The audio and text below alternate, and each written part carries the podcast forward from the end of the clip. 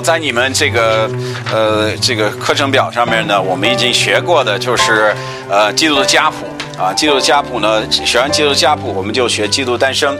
基督诞生的第一点呢，就是基督诞生的这个宣告。呃，实际上在他出生前呢，我们看到三次与基督有关的宣告啊，我们看到一个呃，就是像撒加利亚，就是呃伊丽莎白丈夫的一个宣告，说是许约翰要出生。而且告诉他，世袭约翰这个人呢，他是有做什么呃，这个有什么志分的？他是要预备这个基督的道路。因此，在他呃这样呢，像呃撒加利亚这个宣告的时候，实际上也是在呃宣告基督诞生。那么，我们今天要要学习第第二个啊，就是天天使向玛利亚显现。天使向玛利亚显现，第二个。那么，呃，这个我给你的表是可以填空的啊，所以大家在这儿，天使向玛利亚显现，这是我们今天学的主题。那么，主题经文是一章二十六到三十八节。呃，我们我一直在强调，每一个福音书的视角是不一样的。我们可以看到，路加福音他在讲基督诞生的时候，他是从玛利亚的视角视角来讲的。啊，如果我们学习马太福音，其实他是从约瑟的视角来讲的。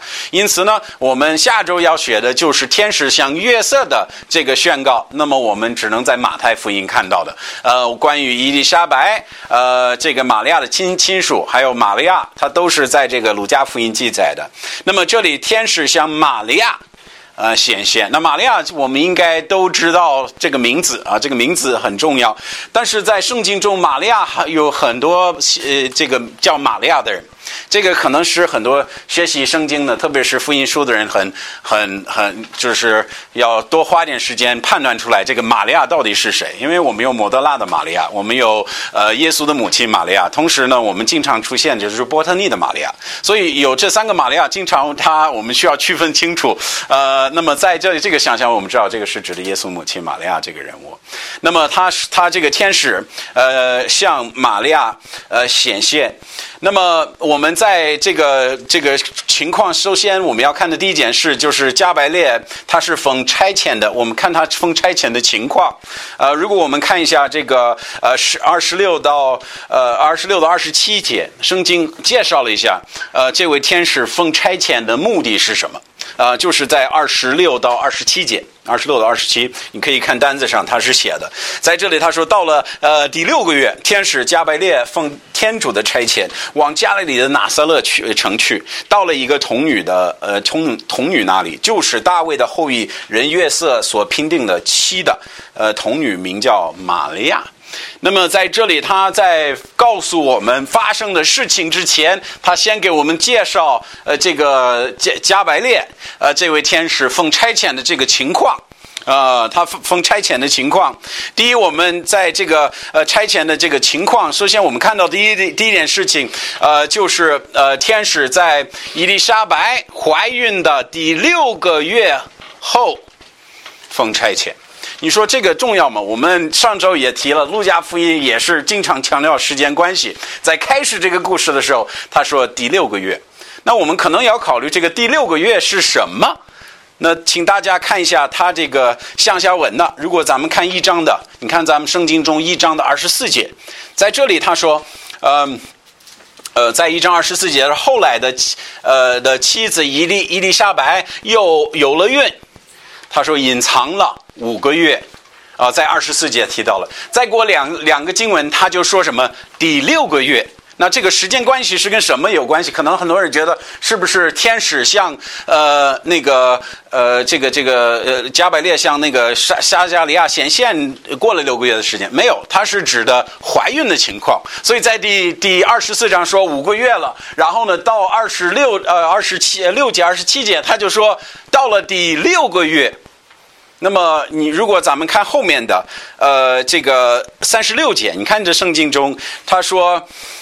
呃，在第三十六节，他说，呃呃，在他说伊丽莎白年纪老迈，他后面就提到也怀了男胎，在后面就说素常人是成为呃不生育的。他说现在看见了吗？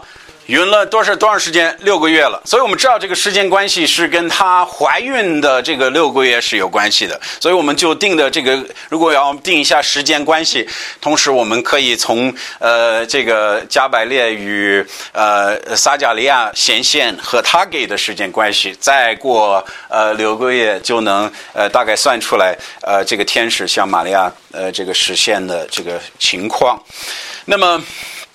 呃，在后面我们要看的第二句话，他说：“呃，要往加利利的拿撒勒城去。”啊，这个很有意思。这个是我们表上二十六节，他说天使去了加百列的拿撒勒城。呃，有的时候我们读经这些小细节的东西，我们很容易读过了，也不思考。但是这个是这句话可能需要我们思考一下。二十六节说到了第六个月，天使加百列奉天主差遣。往加利利的拿撒勒城去了。那天主差遣他的使者往加利利去，拿撒勒去。那如果我们以不不仔细思考圣经，可能恐怕我们还会忽略到主在这里告诉我们的一个重要信息：拿撒勒、加利利，他能告诉我们什么关于玛利亚？可能这个是是我们需要问的，问自己的问题。首先，我们知道犹太人是看不起加利利人，他是看不起加利利人，他们感觉加利利人文化文化低嘛。一般呢，经常就是加利利人他与会跟不识字有关系，而且他们当时他觉得啊，一说一个加利利人，这个这个人可能文化层别低，经常口音重。就觉得从从文化角度来来说，呃，他们是看不起他们。但没，他们也说加利利人只是我们从从圣经中也能看到，他们也只是偶尔能够参加这个圣殿的仪式和礼仪，他不能经常去。他不像耶路撒冷犹太地区的人，他们是做做礼拜也是经常去的。那我们在这个呃加利利呢，他们就偶尔能到圣殿去了，因此他们就觉得啊，这帮人还不如我们。我们是可以经经常参与圣殿的不同的活动的，他们是不能参加的。就是犹太地区的犹太人会觉得自己是更纯正的犹太人，他们是不仅仅是以文化这个视角来看不起加利利人，但是他是以信仰这个这个呃这样的一种一种提示，他就觉得啊，你看还不如我们，没有我们纯正，我们他们信的呃不如我们啊，所以这个呃我们要讲清楚。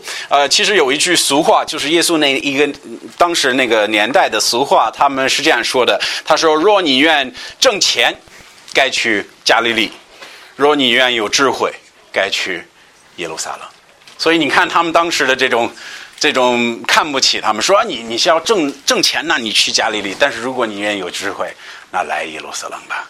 所以我们可以从这个从那个这句这俗语，就是耶稣那个年代的俗语来看，这个犹太人，特别是这个呃耶路撒冷犹太地区的犹太人，他是如何看待加利利人？看不起，看不起。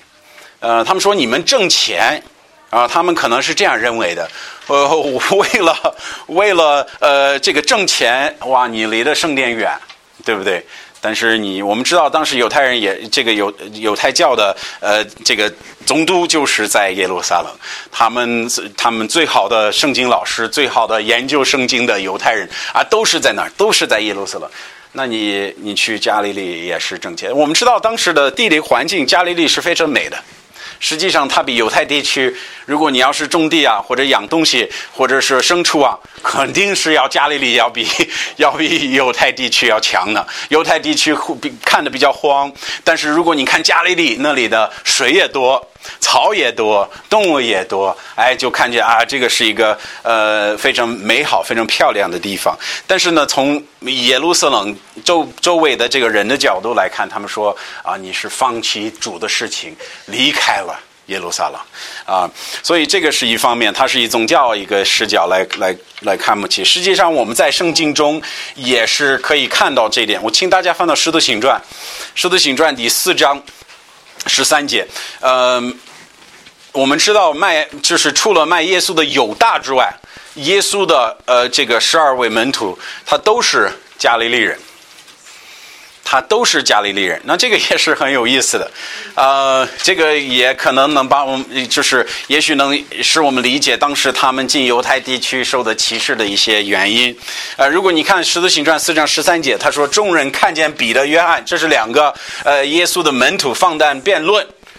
注意他们后面怎么形容他俩？他说有知道他们原是什么没有学问的小民。所以在我们看到这个呃犹犹太地区对加利利人的这个看法，他首先首先说什么？这是没有文化的小民。这是他对他们的看看法。实际上，耶稣在自己的呃自己服饰中也是遇到这样的歧视。呃，请看到，请请翻到约翰福音，约翰福音一章。约翰福音第一章，约翰福音一章，呃，四十六呃四十五到四十六节。约翰福音一章四十五到四十六节。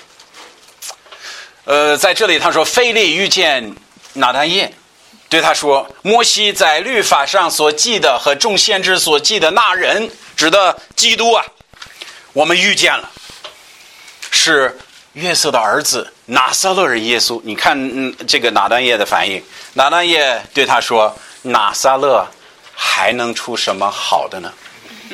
你看见了吗？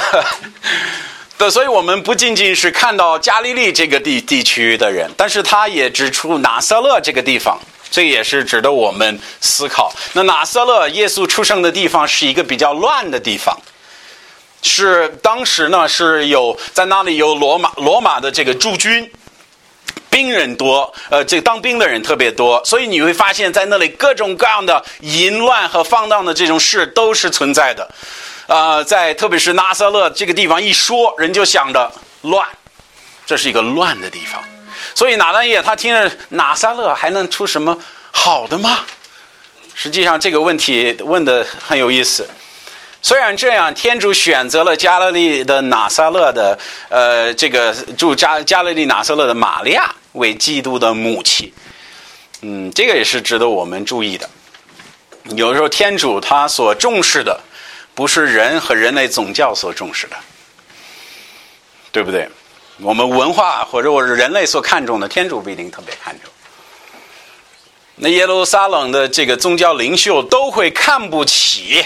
玛利亚，但是永生天主是爱他，呃，并祝福他的金钱和信心，这个也是值得我们思考。实际上，我们发现在这里，他主不考虑他的环境，他考虑他心如何，他心如何。有时候我们会说：“哎呀，我的环境不行，对不对？我的环境很乱，我环境还不如别人。”所以我给自己找很多借口，不是不不是侍奉天主。经常像我们外国人听到的借口是啊，在你们美国人大家都是信主，所以你们信仰很简。我说你肯定是没去过美国，还这样说。其实我们一样社会也一样，都一个可以说比比中国还更乱呢，对不对？环境要更更这个恶一些，所以是实际上我们及面临的这个压力也都是一样的。其实我们发现，其实重要的不是环境。而是我们内心，对不对？这个我们在这里看见。不但如此，我请大家翻到以赛亚书，以赛亚书五十三章。这里我们我其实我之前没有思考过到这个问题。如果我们读一读关于耶稣的预言，他提到的这些这个环境，就是他出来的环境，其实也是很有意思的。以赛亚书五十三章二节。好，他说。我在主面前，呃，生发如牙。他在主面前，他是指的基督啊，不好意思，基督在主面前，呃，生牙，呃，这个生发如牙。后面这句话你大家看一下，又如呃根本出自哪里？造土，造土是好土吗？是个好地方吗？不是，他的意思是枯燥的，干枯的。出不来什么好地方的土，要生出什么基督来，所以我觉得这个也是很有意思的，这个非常有意思。实际上主所选择的地方是哪里？加勒利的拿撒勒。大家觉得以色列能拿撒勒的，就以色列加勒利的这个拿撒勒城还能出什么好东西吗？他为什么会这样？因为这这种思想还是真实的。这地方很乱，但主说从造土。出来什么？出来我的基督。所以这个也是非常有意思，也是值得我们思考。第二点，呃，在我们呃这里看见的，我们说第三点，他说，呃，天使是呃，在这个伊丽莎白怀孕第六个月。呃，又奉呃奉差遣。呃，第二点呢是天使去了加利利的拿撒勒城。第三点呢就是呃童女玛利亚，呃童女啊不好意思，童女玛利亚的介绍啊，在我们这个经文当中，我们可以看到他的介绍，在第二十七节。二十七节，二十七节是这样说的：他说到了童女那里，就是大卫的后人，呃约瑟所评定的妻。童童童女名叫玛利亚，所以我们这里有一个介绍。在介绍里边呢，我们看见几件事情。第一，他说到了一个童女的家里。那这句话我们应该怎么理解？第一，我们在圣经中，呃，二十七节，他是他说了两次“童女”这个词，在圣经中，“童女”是处女的意思。啊，他是未曾呃跟男人在一起的意思，呃，这个也是很重要的。他为什么重复说两遍“童女，童女”啊？那么我们以后要看看这个呃呃这个呃，不要仔细思考这个问题。但首先我们要提他在介绍玛利亚，要说清楚她是童女。嗯，这个大卫的后人约瑟所聘定的呃妻。这个也是可能值得我们呃呃，就是解释一下，这个到底是什么意思。首先，玛利亚已经到了结婚的年龄了，并且已经有对象对象，但没有与没有还没有结婚啊，所以这个我们看清楚。呃，这个呃这个评定这个意思，在圣经中其实这个字我们可以在摩西的律法找到。对，它是聘定的。聘定，如如果你搜索《生命记》，你会发现出现出现几次。实际上，这个这个行为，我是按照律法走的。你给大家解释一下，就是他呃，他的这个婚姻已经说好了，已经定好了。呃，这个这个钱已经给这个女方的父母，事情已经说好了，大家已经同意了，这个事情肯定要发生。但是我们发现，他是还没有去到家里，所以这个在按照法律规定，这个需要等一段时间才能娶这个女的。这个事情说好了，评定完了，还得等一段时间才能娶到家。那么这个也是很有意思，因为按照这个摩西律法的理解，评定之后，如果你说算了，不想娶她。还必须再找法这个律法上的借口，同时必须按做休妻的这个呃这个呃选择，必须通过长老呃当时休妻，就跟跟跟咱们现在办个结婚证一样。虽然没结婚，但是它是法律有效的。如果你说我不娶你是可以的，但是你得休妻。虽然没结婚，但是他们评定。呃，一个协议已经签了，意思是不能不娶她了。呃，这个我们在耶稣的教导中我们可以看见了。如果你你看看一下马太福音一章十九节，耶稣同样呃，这个是约瑟当时天使呃约约瑟的一些情况，但是耶稣在他讲道中也提到这个事情，呃，修拼定的妻的教训。嗯，但是在十九节。他说：“她丈夫约瑟是个艺人。”他说：“不肯明明的羞辱他，他意思是，呃，他听到玛利亚怀了孕，而且他们俩是没有结婚，还没有同住。他说：“这个事情是怎么回事？”但同时，他是爱玛利亚的，也不愿意让他呃明明的羞辱他。他说：“是是要做什么？想要暗暗的将她怎么样？休，休了。”意思是在这个签了这个评定书之后，这个事情已经成了，只是等着娶呃媳妇儿的这个时间，所以这个也是很有意思的啊，是很有意思的。所以我们看到评定为妻为妻的，主要我们要注意这个事情是已经成了，已经定了。呃，跟我们现在订婚好像不太一个一回事儿啊。我们今天我们现在年轻人订婚呢，今天订婚，明天算了不结了，今天又订了，算了不结了，对不对？在那里，在当时的在摩西律法当中是聘定聘定以后，这个事情就定了。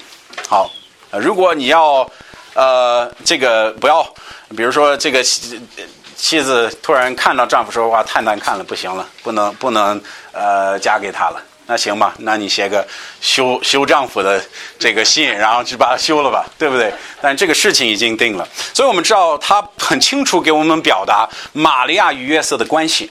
那这个也是很重要的，他是平定为妻的，但是还没有去到家里，这也是很重要的。嗯，好，第二个大要点，我们说，呃，这个加百列他封差遣的情况。第二呢，我们看到加百列向玛利亚的这个这个呃他的。宣告，呃，他的，呃，他的文安，不好意思，文安，加百列，呃，加百，说不出来了，加百列的，加百列像玛利亚的文安。好，这个是在呃二十八到二十九节，他说天使进去对他说，那首先我们。要考虑这第一的第一点事情，就是天使文安的教训。他这里有一些很重要的事情，我们可以从他学到一些呃关键关键的呃这些事实。所以我们说天使像那天使文天使文案的教训在二十八节。第一，在二十八节说天使进去对他说，那么进去对他说，从这句话我们知道玛利亚当时在屋里了。他在自估计在自己的家里，呃，加贝列就向他显现。他这里就说守大恩的女子，守大恩的女子。呃，加百列形容玛利亚说她是蒙恩的，而且是守大恩的。呃。这个也是很重要的。如果咱们看下面的三十节，你在我们经文中，你看一下第三十节，他也说到，他说天使说玛利亚不要惧怕，你在天主面前，你注意他说什么，蒙恩了，看见了吗？他是蒙恩了。其实如果我们仔细参这个参考思考，玛利亚她呃在天使显现的这种反应，其实我们会看到她是一位爱主的。呃，并遵守主法律的人，遵守天主的人，我们可以在玛利亚的这种呃，他的所做的事情上，能找到一个非常好的榜样。我们是可以每个人都可以学习，我们可以看见他的心，看见他对呃天主的这种爱心，比包括他遵守天主的这种态度。我们说哇，这个是非常的呃，值得我们去呃呃这个。追求的，呃，也去效法的，但但是实际上有一些具体的，在三十八节我们可以看到他是遵守主话语的人，呃，在第四十五节我们可以看到他是相信天主话语的人，在第四十六节也也可以告诉我们他是愿意将荣耀归于主的人。等到这些事情发生到自己的身上，他荣耀说：“哎，我这个人很棒。”没有没有，他是说感谢主。哇，这是主做的事情，这并不是我做了什么事情。但是，所以我们可以从他的这个行为，包括他对这个天使和后面的这种态度，我们发现这个人是我们该我们值得效法的。但尽管玛利亚她有一些比特别好的这种品品质，我们可以看她的行为，觉得哇，这个是值得我们效法的。但是天主选择她生基督，是出于天主的恩典。而不是因为玛利亚是个好人，他不是说玛利亚你这个人很棒，所以天主选择你作为基督的母亲，没有这么说。他说什么？他说你大蒙恩了。这个是值得我们思考的。思考在哪里？我们是如果我们呃这个思考到自己的生活上。我们有时候会开始有这种认为，有这种思想，就是会有这样的理解：我做事情，天主必要怎么样对待我？甚至我们会说，天主这样对待我是因为我这个很好。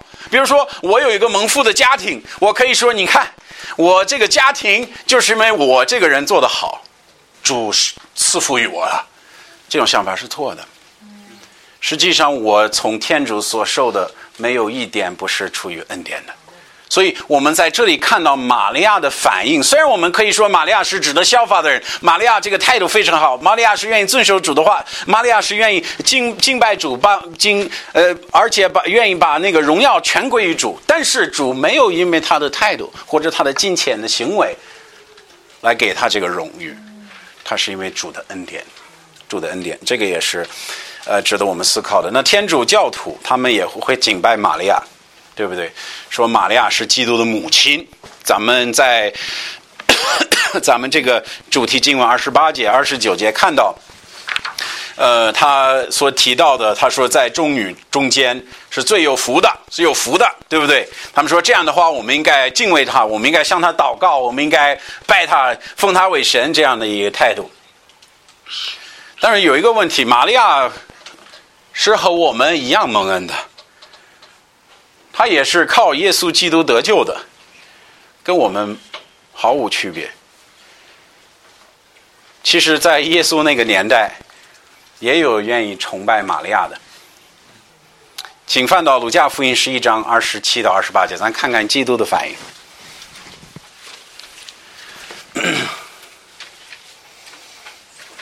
鲁加福音》十一章二十七到二十八节。这句话值得我们去思考。鲁加呃，鲁加福音十一章二十七到二十八节，他说：“耶稣说话的时候，众人中间有一个妇人大声的说：‘生育你的，乳养你的人是有福的。’他是他是荣将将荣耀归谁？玛利亚了。哇，这个这个生育你的、乳养你的这个人是有福了。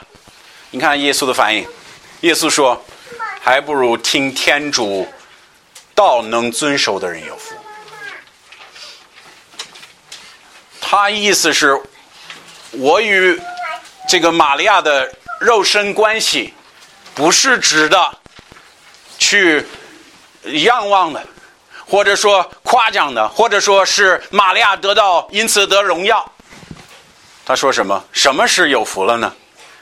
能听到而遵守的人，这才有福了。实际上，我们看到玛利亚这个人，他也是一样，他是愿意听到而遵守的人，因此我们可以看见他蒙福。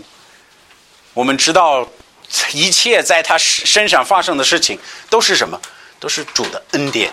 那这个恩典是什么意思？是他不配得的，不是玛利亚是个好人，所以主很看重他。我跟你说，在天主面前，我们没有一个是好人的。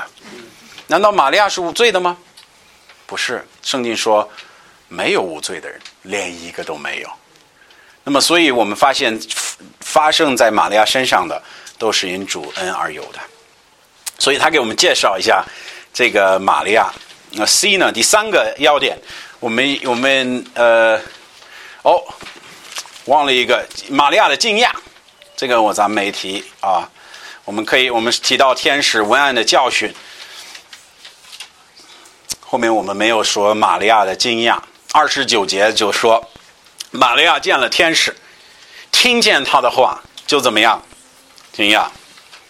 后面原因他告诉我们，他说：“思想这样的文安是什么意思？”实际上这个不用多说了。呃，很多人花很很久，为什么他会思考这个文安啊？但圣经很清楚告诉我们，他思想这样的文安是什么意思？那它是指的什么呢？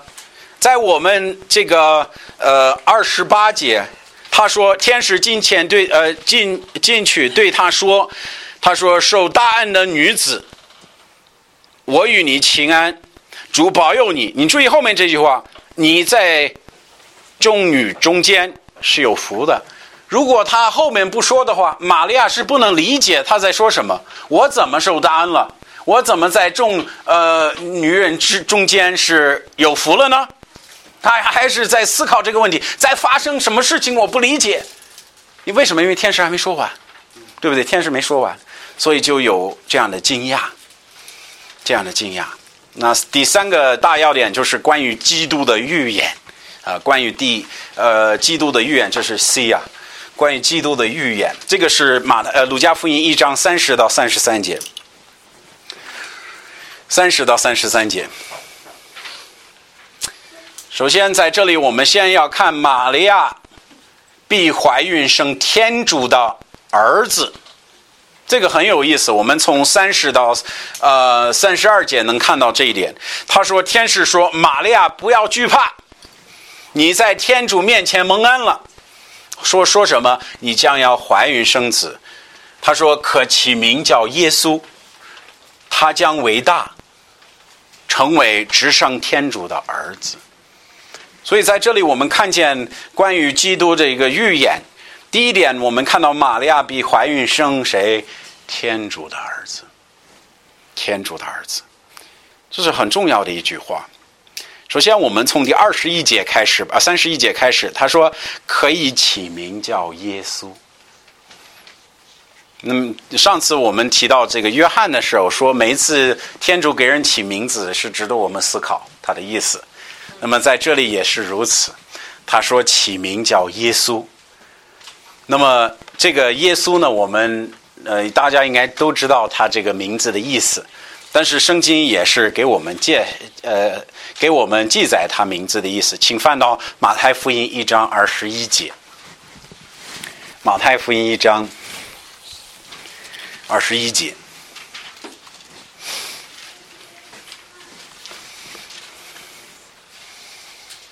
这是天使向呃约瑟说的话，在这里他说，他指的玛利亚必要生一个儿子，他可以呃可以名呃可以给他起名叫耶稣。注意后面说，因为他为什么可以叫耶稣呢？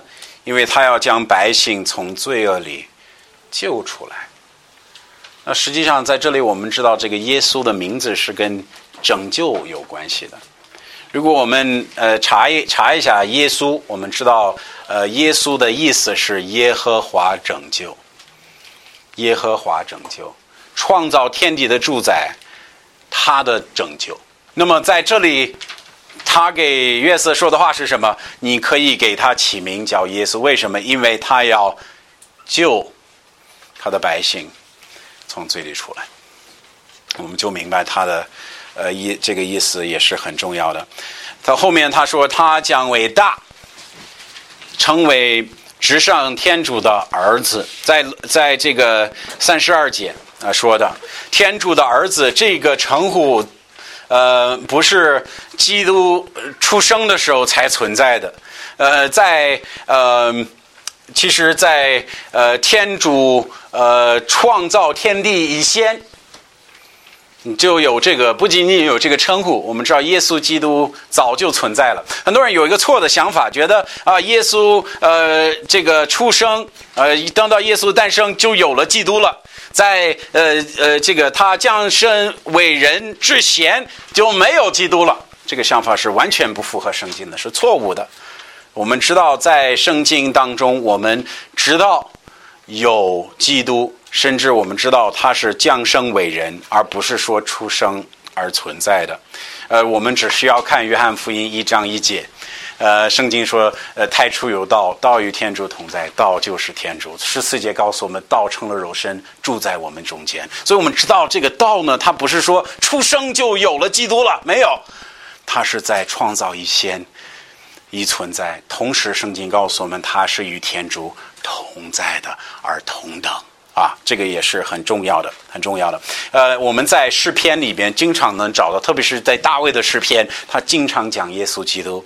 呃，他在二章七节，整整个二章二篇，这个这个是这个篇是指的耶稣基督。但是有一个很清楚的地方，在二章呃二篇七节，他说收高君说，那收高君我们知道是什么意思？这个是希伯来文翻译过来的。收高君如果拿希腊文希腊文来说，就是基督。啊，所以收高君说，换一句话就是基督说：“我专命，主曾对我说，你是我的儿子，我今日生你。”所以我们这里可以可以看到，在基督诞生之前，他与天主同在，而且与天主同等，在天上。呃，圣经也教导我们，呃，在基督是在创造以前，呃，已经存在的。在彼得前书一章二十节，我给大家读一下，不用翻圣经。他说：“基督在创造以前。”已被立定，在这末世就为我们显示，就为我们显现。所以说，我们在这里可以看到，他基督在创造以前，地球存在以前，他已经做出选择，降世为人。所以这个很重要，我们要明白，耶稣基督不是在出生的时候存在的，乃是与天主同等永存的，呃，耶和华天主。呃，耶基督在世的这个祷告中。也表现，也表示，也表现他与圣父的关系，这个很重要。我给大家读一下《约翰福音》十七章五节，他说：“如今求父，使我同享你荣耀，就是创造天地以先，我同你所有的荣耀。”我们在耶稣基督祷告的当中，他与呃圣父所表达的意思是：我现在愿意与你同享荣耀，就在什么时候，在永恒的时候，还没有时间的时候，与你同同享的荣耀。那么这个就很重要了。基督不是一位被人奉为神的人，乃是天主的儿子。这是我们救主，我们信仰。我们救恩的核心。那许多人会有有疑问说：我们我们中国有许多后来奉为神的人啊，我们也有，对不对？我们为何要拜一个什么西方人啊？首先，基督不是西方的啊，在我们西方人看来，他是东方的。第二呢，因为他是永生天主成为人生的，这很重要的。他不是奉为奉，他不是后来后人说啊，这个人咱拜他为神吗？没有，他是天主，承受神，这是我们敬拜他的主要原因。如果我们不能相信天主降生为人，我们是不能得救的。在《十字行传》四章十一节，圣经告诉我们，除他指的基督以外，并无救主。因为在天下人间没有赐下别的名，我们可以靠着得救的。主告诉我们，除了耶稣基督之外，没有能拯救人的，就这一个，就就这一个救主，创造天地的主宰只有一次降生为人，他名字就叫耶稣基督，就叫伊玛内利。好，下面我们要看到，要第一，我们。在这个看到关于这个玛利亚必要怀孕生天主的儿子，但是后面我们在三十二到三十三节，我们看到他要引验先知的预言。呃，不仅仅要生子，他也要引验先知预言。这个是在三十二到三十三节，这个也很重要了。嗯，他圣经说他被称伟大，称为至上天主的儿子，天主不要将他祖大卫的位赐给他。那么在这里，我们就看到这个预言就出来了。这个我们讲了很多，也不用呃花太多的时间来思考。第三十三节，他说必要呃永呃永远做雅各一家的王，他的国没有穷尽。那么这个是从三摩尔记下七章十六节出来的。基督对天主对大卫说：“你家和你国必坚定到呃我前，直到永远。”你的国位必坚定到永远，所以他以耶稣基督这个，他向大卫迎娶一位能够使大卫的王位能够持续多久呃到永远的诗篇一百二十二篇第十一节，不用翻，我给大家读了啊。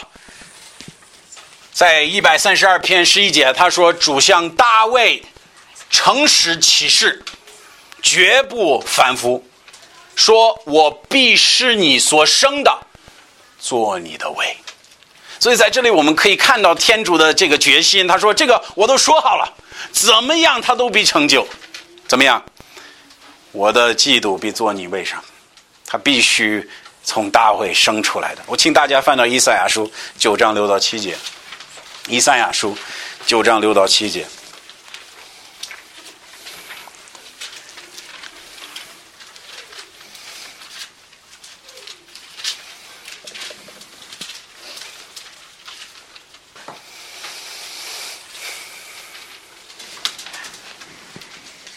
好，咱们一生来读吧。六到七，这个是他给以色列人的重复，又说他给大卫的一个一个应许。咱们一生来读，圣经说：“必有一银海为我们而生。”正是为他所经历的，他命成为奇妙、特殊、全都是一代的和平的君，他的权柄日渐坚强，不能永不穷尽，必坐在大卫的位治理他的国，并公平行善，在国后永固，从今直到永远。这是万恶的，热情热心而行。怎么行呢？热心而行呢？这主是必须成就的，而他可愿意成就的事情，就是什么？我必赐你们一位。后面开始说什么？一位婴孩，有一子赐予你们，对不对？所以在这里，他所形容的这个过程，就是一个从呃小孩出生，直到他最后要做什么？要拯救他的百姓，要拯救他的百姓。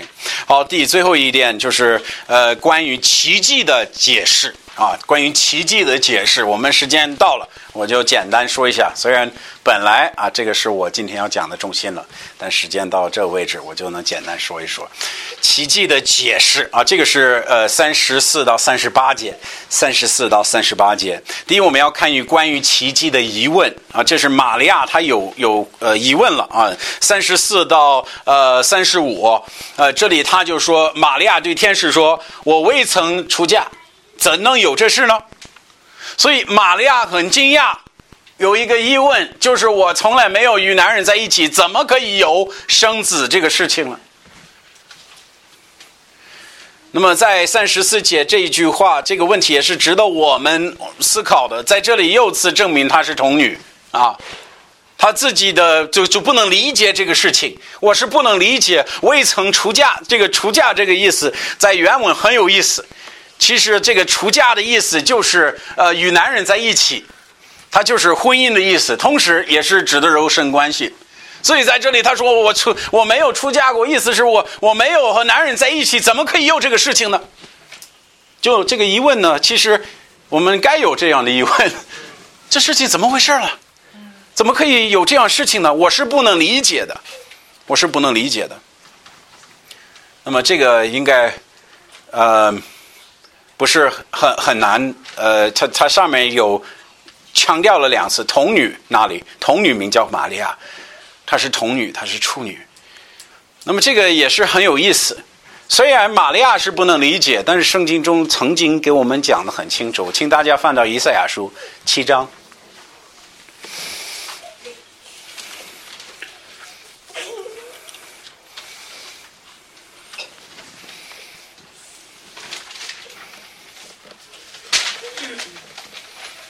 呃，以赛亚书七章十四节、十三节，你可以看见他是以以赛亚说大卫家，他是向大卫的祖先说的。第十四节说，因此，他说主之将，这是依照，谢谢依照支持你们。依照是什么？什么叫依照？很理很容易理解的事情吗？不是个意象，是个歧视，是一个不容易理解的事情，是会让人很惊讶。怎么可以有这个事情呢？这个才叫依照。好，后面告诉我们会有什么样的依照是你们呢？支持你们呢？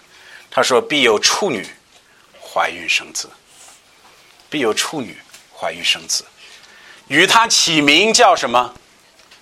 一马内利。”那一马内利，我们都知道是什么意思。天主与我们同在。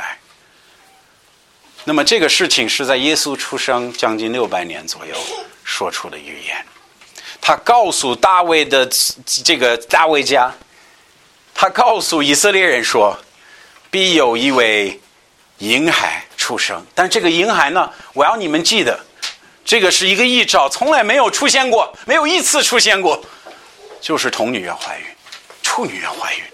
生子，而且他的名字就要告诉你，天主现在在人间。这应该是要一值得要我们思考一下，这是值得我们去思考的。在马太福音一章二十三到二十四节，主是这样说：啊，童女将怀孕生子，人将他的名为伊玛内利翻译出来，就是天主和我们同在的意思。那么我们知道，这这个也是呃，天使向约瑟说的话，而且告诉他童女怀孕，他引用的经文就是以赛亚书的经文了。他名字叫伊玛内利，这个这个约瑟你应该知道，呃，主意早应许有一个异兆，有一个骑士会会会直直现出来，主在做大事情，这个很有意思。很多人他可能因为这个事情呢，他们会说啊，不是啊，你了解中国这个文化，你发现很多这种奇妙诞生，吃个蛋啊，生个孩子。每一个皇帝都一样奇妙，对不对？然后他们说：“你看，你这个这个跟跟那个我们的呃这些传说很像嘛。”呃，很多人会觉得这样的就否定了基督诞生，说这样这样一说，你看别的文化、别的传统都有这样说呢，那你们也不只是传统，我就是一种传说嘛。但是这个让我明白一个很重要的道理：实际上，我们知道我老魔鬼很聪明。撒旦很聪明，主说：“我要给你们一个遗兆，一个兆示，一个让你很奇迹的事情，让你知知道我的儿子如何出生的，在什么时候出生。”啊，如果你是魔鬼，你会怎么说？每一个国家传统里面都有类似的传统和传说，你会发现没有一个国家的古代文明没有这样传说，这样好否定基督的身份了。所以很多人拿这个来否定基督是是天主的儿子，但是在我看来，这个证明他是谁，证明他是谁。在第三十五节，他说：“天使问，呃，天使回答说，圣灵将要临到你身上。临到你身上是常用的词语，在圣经中，在新约中和旧约中，他指的天主的感动或者大大的赐人能力的时候，他会说，他会临到你身上。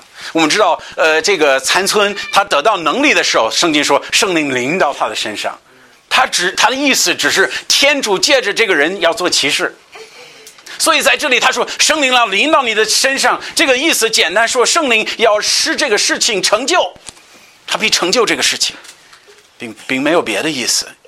后面他说，直上直他说直上者的呃大能将要伏笔你，很有意思。他说你，所以你所生的，注意他这句话说的圣者。这也是很很有时间的话，我们可以翻旧约圣经。圣者，以色列人的圣者就是指的基督。他 所以，他这里说，呃，你这个你所生的圣者，必要成为天主的儿子。那么，这个我们也是知道是指的基督。为了实现原因，我们就跳到下一个。最后他说，关于全能天主的劝告，啊，劝告，他是关于全能主的劝告。三十六到三十八节，我我要大家注意这个问题。他在三十六到三十八节说的很清楚。况且你们的亲属伊丽莎白年纪老迈，他已经他这个玛利亚在问这个事情怎么能成啊？我怎么能怎么能有这个事情啊？玛利亚这个人很聪明，他也懂这个科学原则，对不对？他很清楚。这是不可能的，这是不可能的。然后呢？天使怎么回答他？伊丽莎白，你认识吗？哎，对，伊丽莎白，我亲属吗？对，就他了。你认识吗？对呀，他不能生育。对，但主要是他生育。啊？她怀怀怀孕吗？天使说：“对，都已怀了五五六个月了。”啊？她不是不能生育了吗？都都多年不能生育，主在然后天使在说，主叫他是有孩子了。主的意思是，他在撒加利亚、伊丽莎白身上使用的全能，他也能在玛利亚身上一样能实行奇迹。这个奇迹也一样奇妙的。后面他说，在三十七节，因为天主没有一样不能的事。我们明白，我们创造天地的主宰。他没有一样不能的事儿，这个简单给大家理解。很多人说啊，这个违背科学原则，是吗？咱们都知道，如果咱们咱们就以能力来考虑这个问题，其实我们知道我们所认为的这个科学原则它是违背的，对不对？但是同时大家都知道，我这个这块这块铁，如果我放手，它要怎么着？它会掉地上吗？还是往天飞？啊，它应该掉地上，对不对？我有没有办法使它不往地上跑呢？有啊，如果上面放个磁铁，它会往上走还是往下走？往上走，为什么？那磁铁的能力比地球往上拉的能力强不强？更强一些。那我问你，万能的主他的能力比科学原则的能力要大还大还小？大呢？他不需要违背什么原则，他只是要超超越它，他只是要超越它，他的能力超过一切世上科学的原则。他说你起来，人就复活了；他说病好了，他就好了。为什么？因为他超越一切他手所造的东西。如果你自己做一个椅子嘛，你说这个椅子是我自己手做的，那我能做它？那这个椅子的能力要比我的大吗？那不可能，是我自己手手做出来的。让，天主造了万物，科学的规则都是他来定的。